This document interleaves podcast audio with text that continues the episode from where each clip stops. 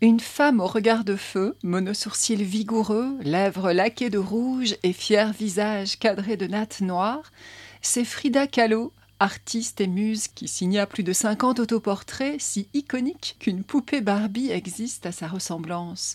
À 18 ans, l'élève brillante qui ambitionne de devenir médecin se trouve au mauvais moment, au mauvais endroit. Un bus, un tramway, leur collision, et au milieu, le corps de Frida transpercé par une barre de fer. Frida est désormais coincée dans son lit, sa colonne brisée, emprisonnée dans un corset. Son autoportrait au singe sert ici de fil rouge, jaune d'or des meubles, vert vif des cactus, rouge sang du ruban dans ses cheveux. La maison bleue où elle a vu le jour explose de couleurs, mais parfois la douleur est si vive que la Casa Azul lui semble repeinte de noir. Diego Rivera est sorti au rythme d'une entêtante comptine mexicaine Caimito, son petit singe domestique, réunit pour elle une toile, des fruits, des pinceaux de toutes les tailles et de la couleur en pagaille. Frida peint, et son art, si direct et énigmatique à la fois, nous attire irrésistiblement. Des pinceaux pour Frida de Véronique Masneau, illustrés par Élise Manceau aux éditions L'Élan Vert, dès six ans. Le premier jour du CP, Sibylle est devenue malade des mots. Pour la première fois, elle a bégayé, incapable d'articuler son nom, aussitôt raccourci par les autres en Sissi, ce cruche prénom de princesse en crinoline. Quand elle parle, la bouche pleine de cailloux, c'est comme si elle était traversée de phrases, de mots qui ne lui appartiennent pas, comme si quelqu'un, à l'intérieur, en savait plus qu'elle-même. Les autres sont gênés, impatientés, leur regard fuit ou s'enfonce dans sa chair comme des couteaux. Elle est un gif à elle toute seule, indéfiniment bloquée sur la touche rewind. Ses parents ont accusé le déménagement, mais une armée de psy et orthophonistes ont échoué à percer le mystère. Pourtant, Sibylle le sent, il y a autre chose qui lui échappe. Il y a ce prénom, Pablo, qui surgit dans la bouche de sa grand-mère à la dérive. Il y a la dépression jamais guérie de sa mère. Il y a tous ces noms dits le trompe-l'œil commence à se fissurer vraiment après le brevet.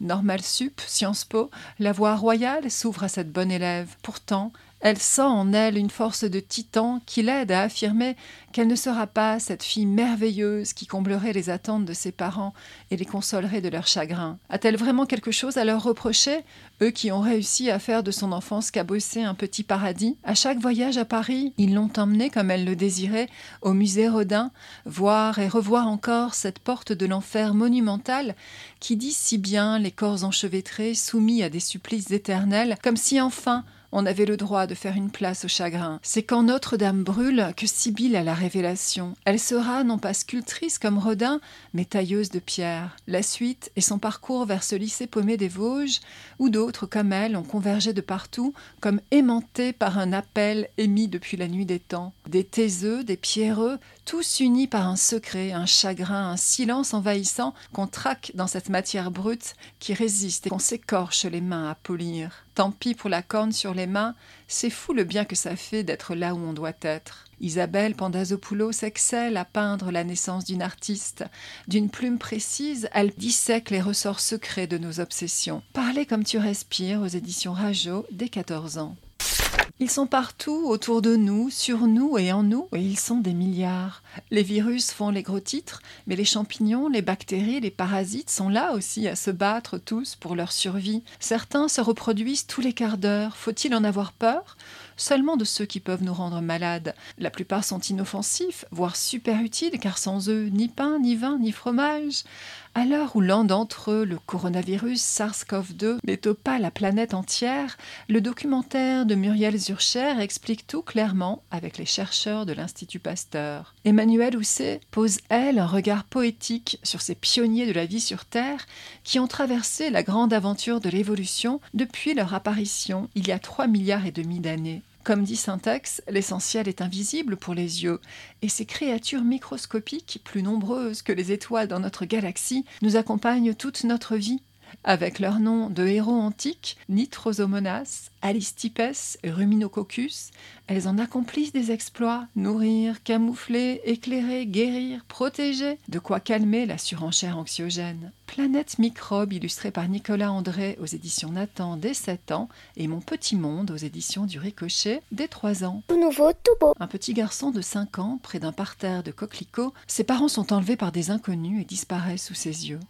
Le même, 47 ans plus tard, il s'appelle Tanizako Rieko et débarque à Paris avec la ferme intention d'y ouvrir la première filiale européenne de sa florissante entreprise. En bon japonais, l'homme coton-tige, ainsi surnommé du fait de sa silhouette sèche, à l'épaisse crinière blanche, a tout préparé, au millimètre près. Cinq ans de cours particuliers pour maîtriser toutes les subtilités de notre langue et le repérage à distance de ses futurs locaux à Tolbiac. Mais sa rencontre avec Madame Rosa, la concierge, à l'humeur de bulldog, six couleurs locales, et Nouria, sa petite fille aux yeux magnétiques, fait tout dérailler. Précisons que le business du Nippon est un peu spécial. Il enquête sur les défunts partis en catimini dans l'indifférence générale, que leur mort soit naturelle, accidentelle ou bien même criminelle, et reconstitue le puzzle de leur vie afin que leur âme soit en paix. De quoi harponner Nouria, l'ado parisienne s'autoproclame illico assistante de l'étrange étranger et se révèle vite une surdouée médiumnique dans ses pérégrinations mortuaires. Le lecteur scotché veut lire sans tarder les nombreux tomes que le chiffre 1 écrit sur la couverture nous promet car le mystérieux duo de Sherlock des Maccabées est décrit avec brio et humour par un narrateur érudit, fin connaisseur du Japon et de la littérature. Il saupoudre son récit de clins d'œil, pour ne citer que le personnage principal et le sosie du professeur Lado, personnage de son homonyme, le grand auteur nippon Tanizaki. Madame Rosa évoque immanquablement Signoret, qui incarnait sur grand écran l'ancienne prostituée au grand cœur de Romain Gary. Enquête haletante, livre dans le livre, ironie et style, ce polar métaphysique est une parfaite réussite et sa lecture aux multiples niveaux diablement addictive. Kaimio, Le nom des morts, Les papillons de Kobe de Bertrand Puard, aux éditions Gulfstream, dès 12 ans. Où se cache ma fille? L'enfant est-elle gaie, comme cette armoire regorgeant de splendeur en dentelle fleurie? Est-elle calme, forte, tendre, amicale Ou bien triste, vulnérable, tonitruante Gare à ceux qui se satisfont de l'écume des choses. Ce livre cousu de patchwork et de collage nous invite à voir au sens propre les points de couture, les doublures, les revers, mais aussi plus profondément ce qui se cache sous les apparences. Ainsi, cette fillette qu'on finit par apercevoir à la toute fin de l'album, est-il indispensable de lui coller une étiquette? Est-elle si différente ou bien est-ce nous qui craignons ce que nous voyons de nous en elle par petites touches délicates et poétiques, Extraite du quotidien par le concours de la métaphore animale, ce bel album nous invite à rafraîchir notre regard sur le handicap et sur le monde en général. Un album d'Ivona Chmeliavska aux éditions Format des trois ans. À l'heure où les classes prépa planchent sur le dire animal, Simon aussi se pose les grandes questions. Être sauvage, être libre, qu'est-ce que ça veut dire quand on doit obéir à tout le monde sous prétexte qu'on est un enfant, mais aussi Info sourcée par l'école que grosso modo, on est un cousin des singes, cette sympathique espèce qui mange avec les pieds. Et puisque Serette lui serine qu'il est bête, pourquoi ne pas en devenir une pour de vrai, de bête? Se sentant loup jusqu'au bout des griffes, Simon se fait la belle et part vivre dans la forêt vierge. Mais le canis lupus n'est-il pas un animal de meute?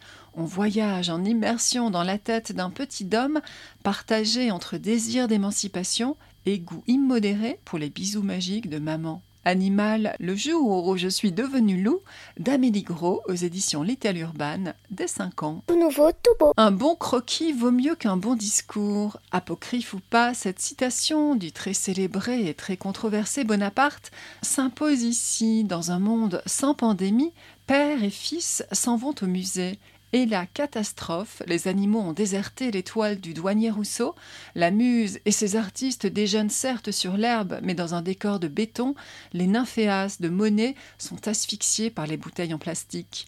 Trop de fumée, trop de déchets, trop chaud, trop froid, trop sec. Non mais tu as vu ça?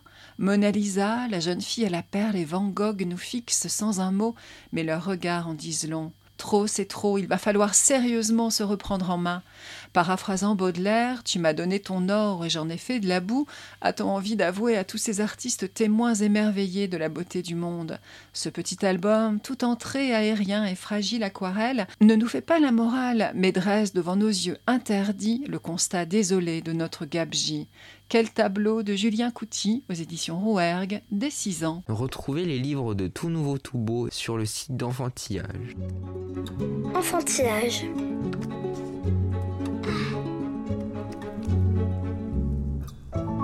Enfantillage, le rendez-vous des livres pour enfants. Merci de nous avoir écoutés. Bonne lecture à toutes et à tous et à la prochaine fois.